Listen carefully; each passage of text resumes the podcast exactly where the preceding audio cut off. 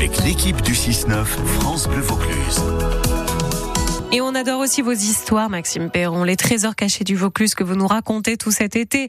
Vous nous parlez d'une triste épidémie qui a décimé notre Provence, la peste. Et nous, anciens, avaient pourtant presque tout prévu avec la construction d'un mur, celui du mur de la peste dans le comtat vénessin. Oui, c'était il y a plus de 300 ans et nous qui avons connu une autre épidémie, celle du Covid, croyez-moi, la peste avait une toute autre dimension.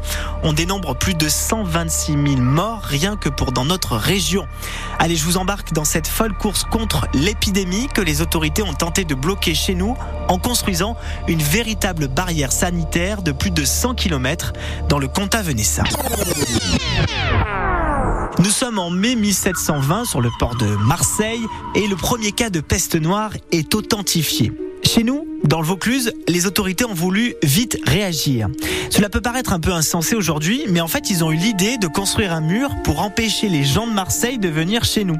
Un tracé de 100 km est dessiné, donc de la Durance au Mont Ventoux. Et en plus de nombreux fossés, plus de 27 km de murs sont construits. D'un côté, on aura en fait le royaume de France et de l'autre, le comtat venessin. Et en seulement deux mois, le mur de la peste est construit, imaginez bien, sous un soleil de plomb, avec des cailloux très lourds. Plus de 40 villages y participent et 187 ouvriers. Le comtat venessin est prêt à affronter l'épidémie. Il y a même plus de 3000 hommes, dont des soldats français, qui sont mobilisés pour garder le mur.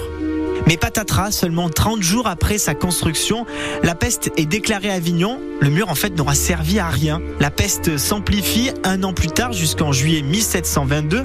Exemple à Carpentras, qui est touché en plein cœur, hein, plus de 8000 morts. On décide alors un confinement général. Ça vous parle, non? Le calvaire se terminera en 1723, progressivement. Aujourd'hui encore, il est possible d'observer ce mur de la peste qui résiste au temps sur les hauteurs de Venasque, ou alors encore dans les, dans les monts de, Vaucluse, l'association Pierre Sèche en Vaucluse restaure avec brio ce mur de la peste dans son état d'origine. Une belle idée de balade pour se plonger dans cette sombre histoire de notre région qui nous rappelle aussi la nôtre avec l'épidémie du Covid. Absolument. Merci hein, pour cette histoire-là. À chaque fois, vous nous transportez dans un autre temps. Merci beaucoup, Maxime Perron, les trésors cachés du Vaucluse que l'on peut retrouver en réécoute sans modération sur notre site France Bleu Vaucluse. Je vous emmène à l'Oriole du Comtat pour euh, un bon moment. Et en plus, c'est en soirée, à la fraîche. Le temps d'écouter Christophe Maé, Amadou et Mariam.